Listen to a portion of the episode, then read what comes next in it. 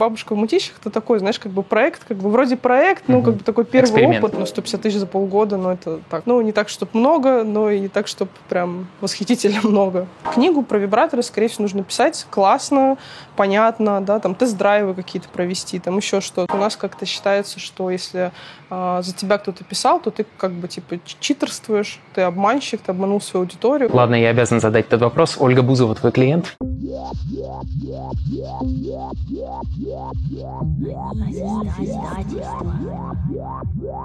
Привет, друзья! С вами подкаст «Они из издательства» и я его ведущий Семенов Денис.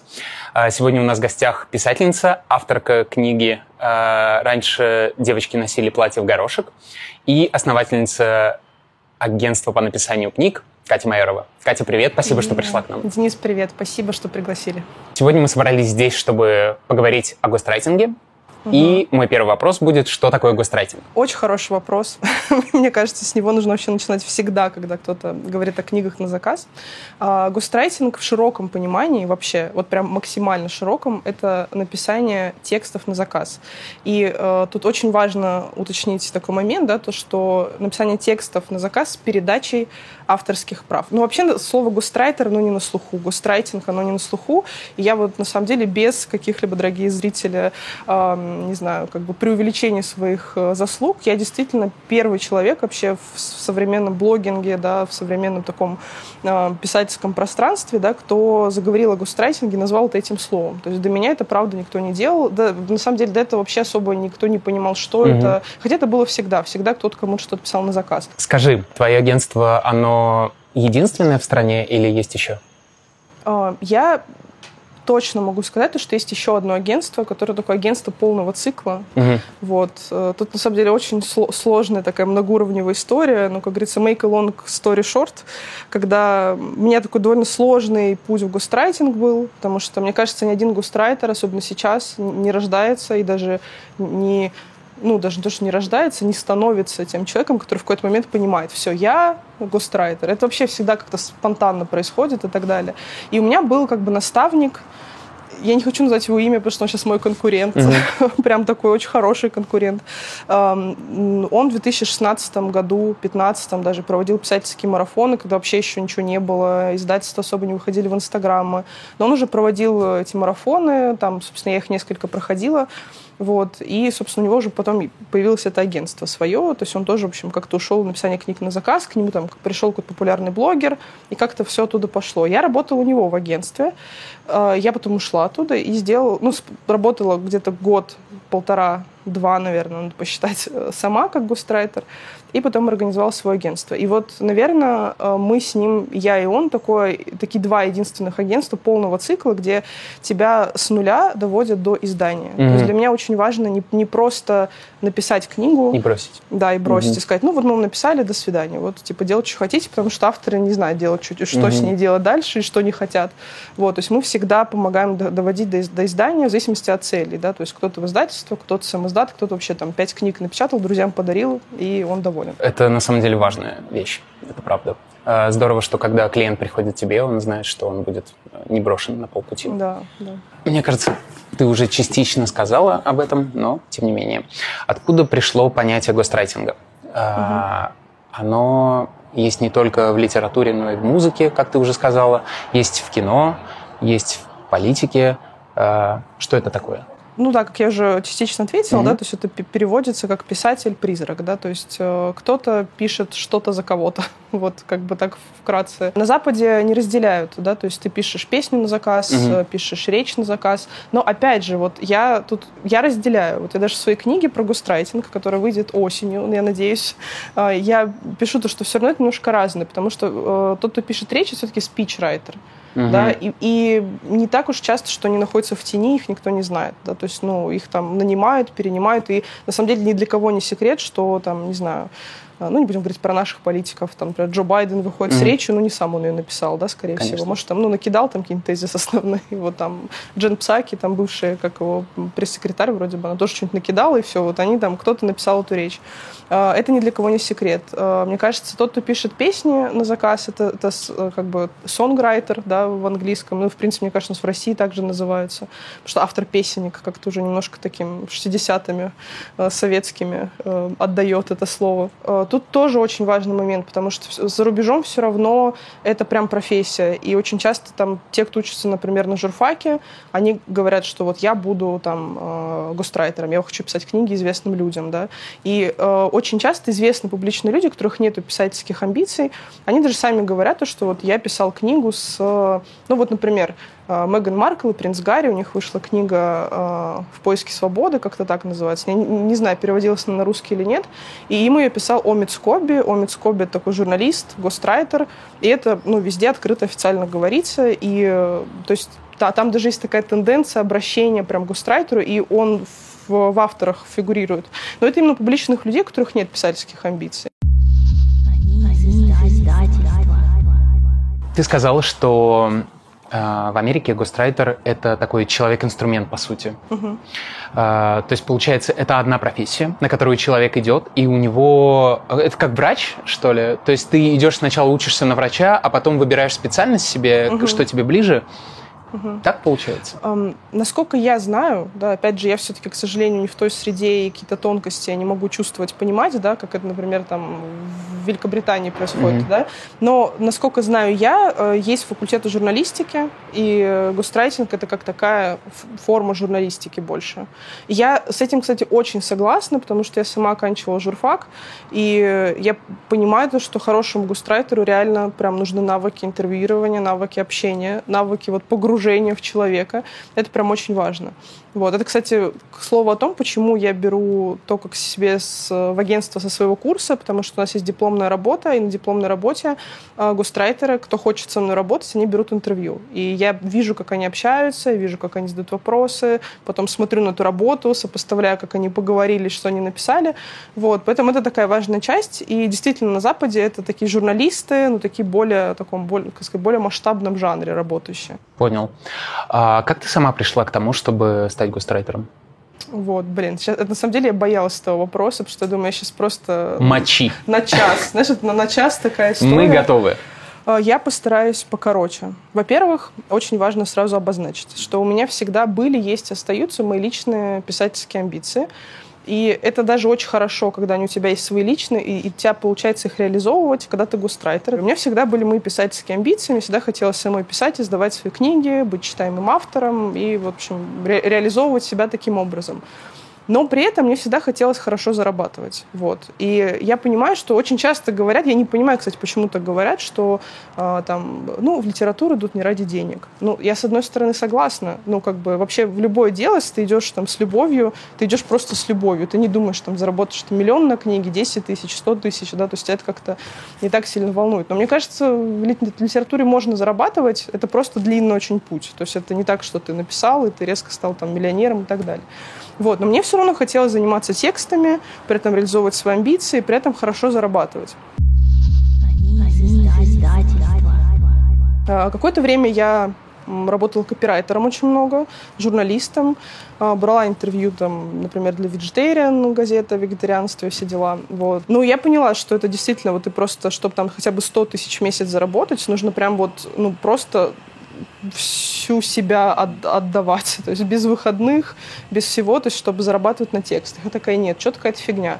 Но и при этом мне было важно заниматься любимым делом, то есть чтобы я зарабатывала хорошо, занималась любимым делом. И так, как бы вот как-то вроде бы и специально, и не специально жизнь, мила, жизнь меня свела с гострайтингом. То есть я э, сначала ну, писала много текстов на журналистике копирайтинге в надежде заработать много, ну, как-то не очень это получилось. Вот. А, кстати, я хорошо зарабатывала тогда на самоздатных книгах Кириени. Там, мне кажется, порядка 500 тысяч рублей заработала за полгода. Но те, кто занимался самоздатом, знают, там, ты что заработал, то и потратил. Там, да, отправить, напечатать, обложка, вер... Ну, вот, короче, там, на самом деле, выхлоп-то был ну, тоже не такой сильно большой. Вот. И, э, в общем, короче, вот это вот важно. Была меня такая цель. писать тексты, зарабатывать на этом хорошие деньги. А, закрепили эту мысль. Угу. Вот, закрепили мысль, что у меня всегда были свои писательские амбиции, но тоже здесь важна. Первую книгу на заказ я написала случайно вообще. Э, мне позвонила жена моего двоюродного брата на тот момент, ну, как бы и сейчас они, да, не женаты, все хорошо у них. Вот, не так часто общаемся с двоюродным братом. Вот, она сказала, моей бабушке исполняется 85, а я на пятом курсе журфака, вообще какой густрайтинг, типа, что, ничего не знаю. Она говорит, моей бабушке исполняется 85 лет, хочу написать книгу о ее жизни. В общем, я такая, давай, я готова. В общем, я там что-то, знаешь, попросила, даля там 30 тысяч за книгу, ну, какие-то очень скромные mm-hmm. деньги, что-то то, что я ездила к бабушке в Мутище, брала интервью, там очень хардкорная была работа. Я написала книгу, получила 30 тысяч, ну, тогда для меня там в 20 Сколько времени ты потратила? Э, ну, полгода, наверное, mm. со всеми там поездками, соглас... Ну, э, нет, ну, где-то типа с сентября по декабрь даже. Mm-hmm. Ну, это не полмесяца, да, 4-5 месяцев, да. вот. А, где-то так. И все, я забыла. То есть получила 30 тысяч, что там где-то их прогуляла, и вообще то есть даже не думала, что это станет как бы частью моей жизни. Потом э, двоюродный брат э, жены моего двоюродного брата угу. мне написал, говорит, Кать, слушай, ты тут писала книгу, а у нас другая история. Вот у нас тут есть два дедушки, они, были, они уже умерли, они были два брата, и они вели дневники. И типа нужно эти дневники там как-то их перепечатать, потому что никакая программа не брала этот почерк. Вот, расширить открыть и сделать классную книгу. Я такая, хорошо. И что-то типа тоже там взяла там, ну, 20 тысяч рублей за всю работу. Ну, как-то я была такая не очень сведущая в ценнике, в гострайтинге тогда. Короче, это было интересно, я написала. И все, я тоже забыла и дальше погружалась в журналистику и копирайтинг. Потом я пришла на курс того самого товарища, про которого я говорила, который мой наставник и сейчас мой конкурент.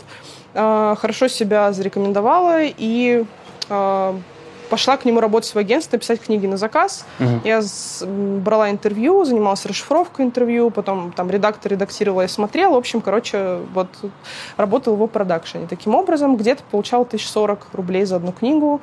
А, и написала несколько книг и что-то подумала, что, блин, я и так сама классная и могу сама брать книги на густрайтинге. Вот. У меня уже был блог на тот момент, а, блог ну, писательский, писателя, я продавала самоздатные книги, у меня была аудитория, а, и, опять же, густрайтинг, книги на заказ не были так популярны и так далее. Я там уже начала говорить, что вот, ребята, я пишу книги на заказ, mm-hmm. там рассказала про свой опыт и так далее, и ко мне начали приходить первые клиенты.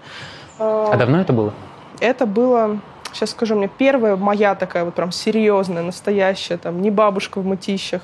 Хотя это было, звучит ужасно обесценивающе, но я, я про другое, что просто как бабушка в мытищах, это такой, знаешь, как бы проект, как бы вроде проект, но как бы такой первый эксперимент. опыт, да, эксперимент. Вот, а тут прям все, клиентка, вот, у нее свое агентство недвижимости, она хотела написать книгу для э, начинающих риэлторов по новостройкам, кто хочет заниматься новостройками, вот, и прям там у нас был договор, вот, я взяла тогда 150 тысяч за весь проект, вот, я считала, что я очень богатая женщина, хотя мы работали типа полгода, то есть, ну, 150 тысяч за полгода, ну, это так, ну, не так, чтобы много, но и не так, чтобы прям восхитительно много. Вот, но в то же время, возвращаемся опять к началу, у меня были мои личные писательские амбиции, и когда ты пишешь по 3-4 книги на заказ параллельно, а одновременно к тебе приходит клевер и говорит, Катя, давай сделаем какой-нибудь классный проект, и так рождается книга «Раньше девочки носили платье в горошек», и ты пишешь параллельно три книги на заказ, и ты пишешь, раньше девочки носили платье в горошек, и потом тебя там скашивает ковид.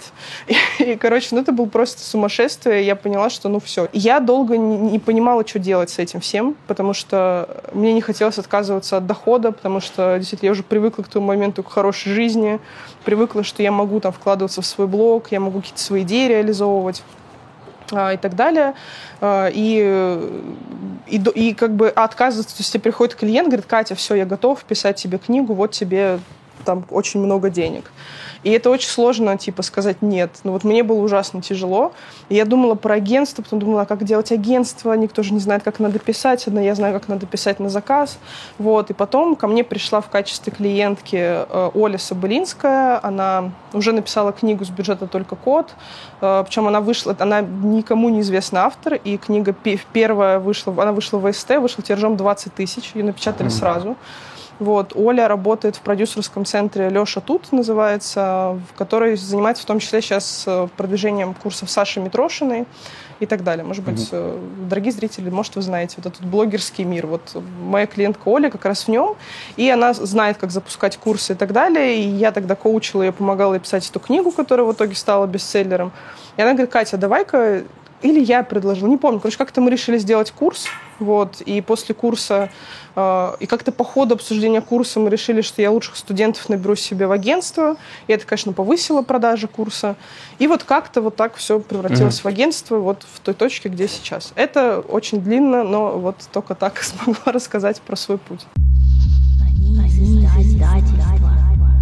Катя, скажи, а где же ты покупаешь самые лучшие книги на свете? Денис, ну, конечно, в киоске. А сегодня по промокоду ГОСТ вы можете получить 10% скидку в этом магазине.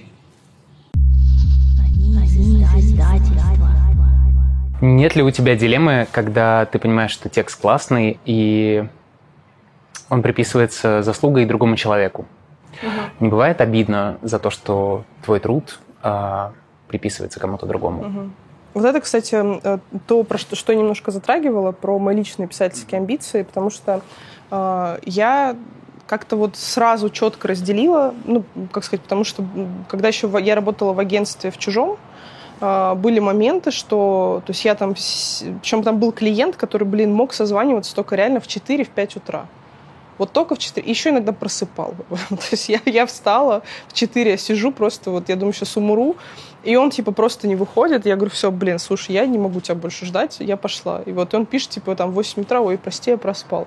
Что было очень жестко. Это известный человек, и у нас как бы вышла книга, и вышла под его именем, вот. И, типа, и мне как-то стало немножко обидно, но я вот такую провела на том этапе воспитательную работу, когда я сказала, Катя, ты это делаешь ради денег. То есть тебе это приносит хороший доход, ты, ты как бы занимаешься любимым делом, ты, ты в нем продолжаешь развиваться, разбираться, углубляться.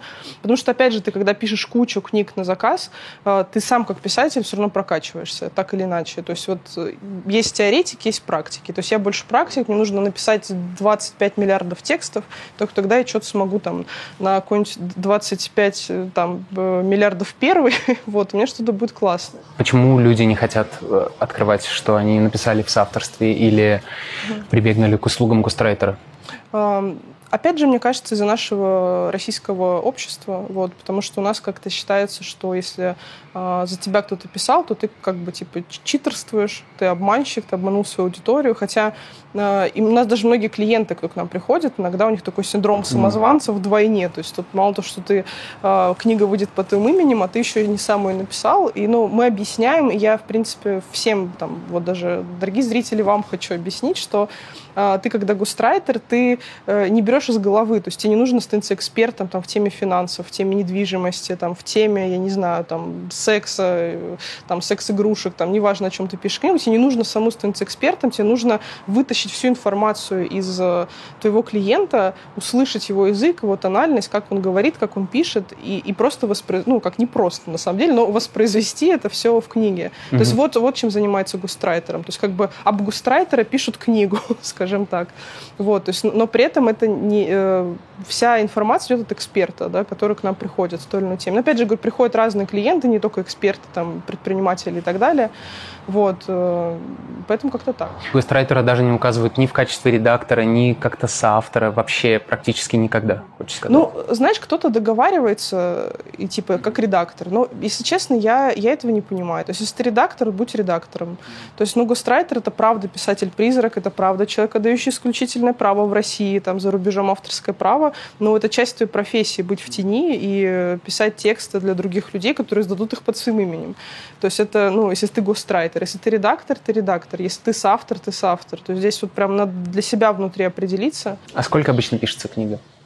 У нас э, в агентстве 4 месяца угу. договор. Вот. Но, к сожалению, э, как бы мы укладываемся в сроки, но клиенты очень долго там, читать, согласовывать. Это прям часто бывает очень тяжело. Мне кажется, 4 месяца это довольно быстро. Ну да, да.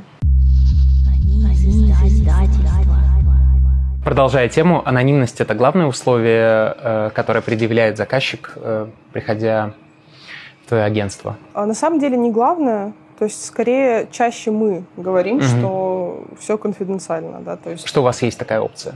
Да, она у нас такая есть, но это на самом деле очень важно проговорить, потому что часто книги бывают очень личные, да, и а, там человек может даже, например, из недавних случаев, э, там книга пишется в подарок об истории любви, и девушка кидала там в чат там переписки, какие-то mm-hmm. моменты, чтобы густрайтер мог это изучить, включить в текст. То есть, понятно, такие очень личные моменты, и мы, конечно же, подписываем разные соглашения, чтобы человек чувствовал себя безопасно. Это очень важно. Вот. Ну и тут еще такой же важный момент, что ну, часто клиенты переживают, что как же так, ну, на, на, на этапе переговоров, как же так, я вот напишу книгу, а вы с ней там что-нибудь возьмете и сдадите, она станет бестселлером, там, от, ну, от вашего имени, вот эти вот стандартные страхи начинающих.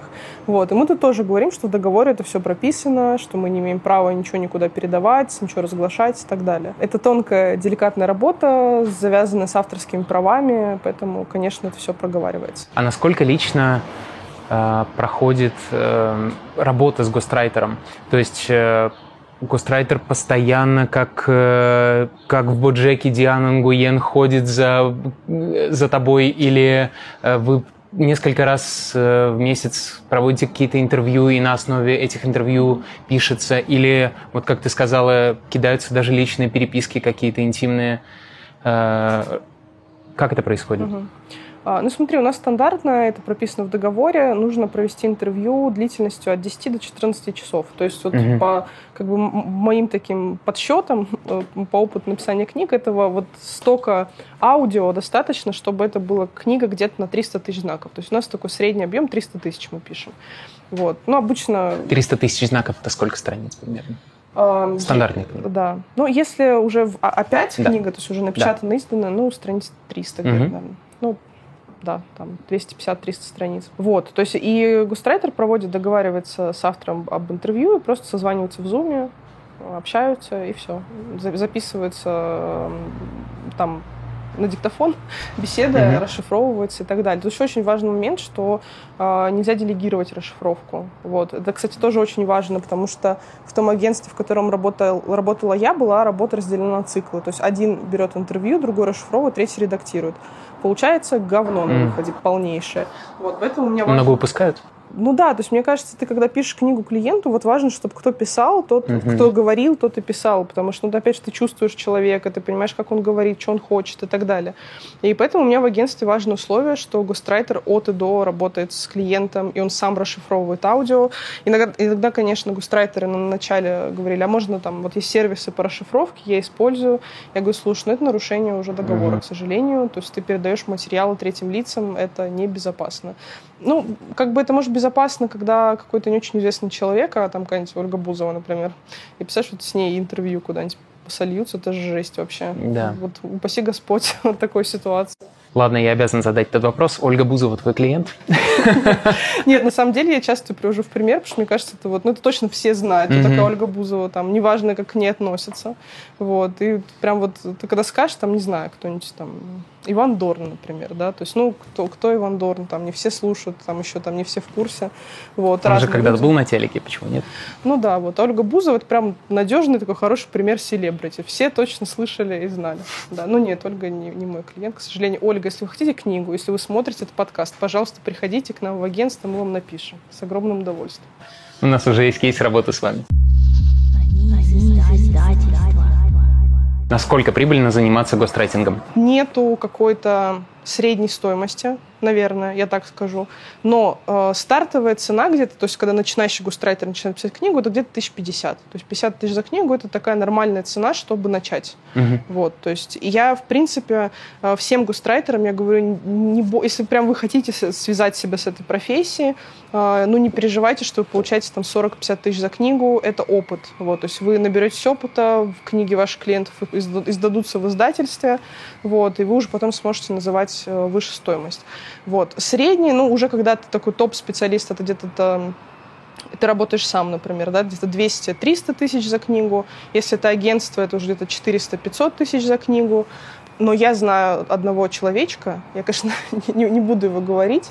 Это такой, в общем, э, очень уважаемый дедушка, такой как бы вот э, я вот, честно говоря, не уверена, насколько он писатель. Ну, скажем, допустим, редактор, писатель такой советской закалки. И он пишет книгу за 3 миллиона рублей. но очень важно понимать, что у него своя аудитория. То есть он, он типа такой вообще как бы уважаемый человек, известный в Москве, крутится в каких-то кругах mm-hmm. там депутатов, вот, там, бизнесменов и так далее. И его знают, и к нему прям, ну, то есть по сарафанному радио приходят, и он, и он пишет одну книгу за год. То есть, в принципе, 3 миллиона разделить на год, это сколько он там, по 100 наверное, mm, с лишним, больше. там 200, mm-hmm. побольше, да, 200 тысяч рублей в месяц, и он обеспечивает себе такой доход, пишет одну книгу целый год. А если тема книги тебя не интересует, ты не берешься за нее? Или гострайтер — это такой универсальный человек, который обязан браться за любую тему? А, вот ты уже во второй части ответил на свой вопрос э, про любую тему, но, опять же, э, есть какие-то твои там, за моральные принципы, да, какие-то твои понятия добра и зла, и, естественно, здесь не стоит идти против себя. У меня, например, был кейс, когда я была независимым гострайтером, э, ко мне пришла какая-то животноводческая компания, которая э, делает э, шубы, шапки из меха. И им, типа, нужно было написать книгу, типа, книгу-инструкцию для сотрудников, как там освежевать э, норок, хорьков, ну, типа такого. И я, я не смогла. Мне прям нет. Я еще так, ну, как бы, я сейчас стараюсь придерживаться принципа вегетарианства, тогда была прям убежденным веганом. В общем, здесь, мне кажется, опять же, вот, нужно опираться на какие-то такие вот базовые принципы, да, то есть, эм, например, если вот мы за кадром поговорили про вибраторы, вот, если пришли, например, книгу про вибраторы написать, ну, тут очень важно понять, насколько ты, как бы, open-minded для этого, да, то есть, если, потому что книгу про вибраторы, скорее всего, нужно писать классно, понятно, да, там, тест-драйвы какие-то провести, там еще что-то. Если ты человек такой более консервативных взглядов, да, то просто тупо там, не знаю, ну, расшифровать интервью как-то написать, скорее всего, не очень получится. Катя, спасибо тебе огромное, что пришла. Это была невероятно содержательная и интересная беседа. Я уверен, что наши слушатели много подчеркнули интересного, а может быть, кто-то даже пойдет на твои курсы или станет гострайтером. Е, спасибо большое. Да, спасибо, что пришла. Ребята, это был подкаст «Они из издательства». Подписывайтесь на нас в наших соцсетях. А дальше больше и круче. Пока.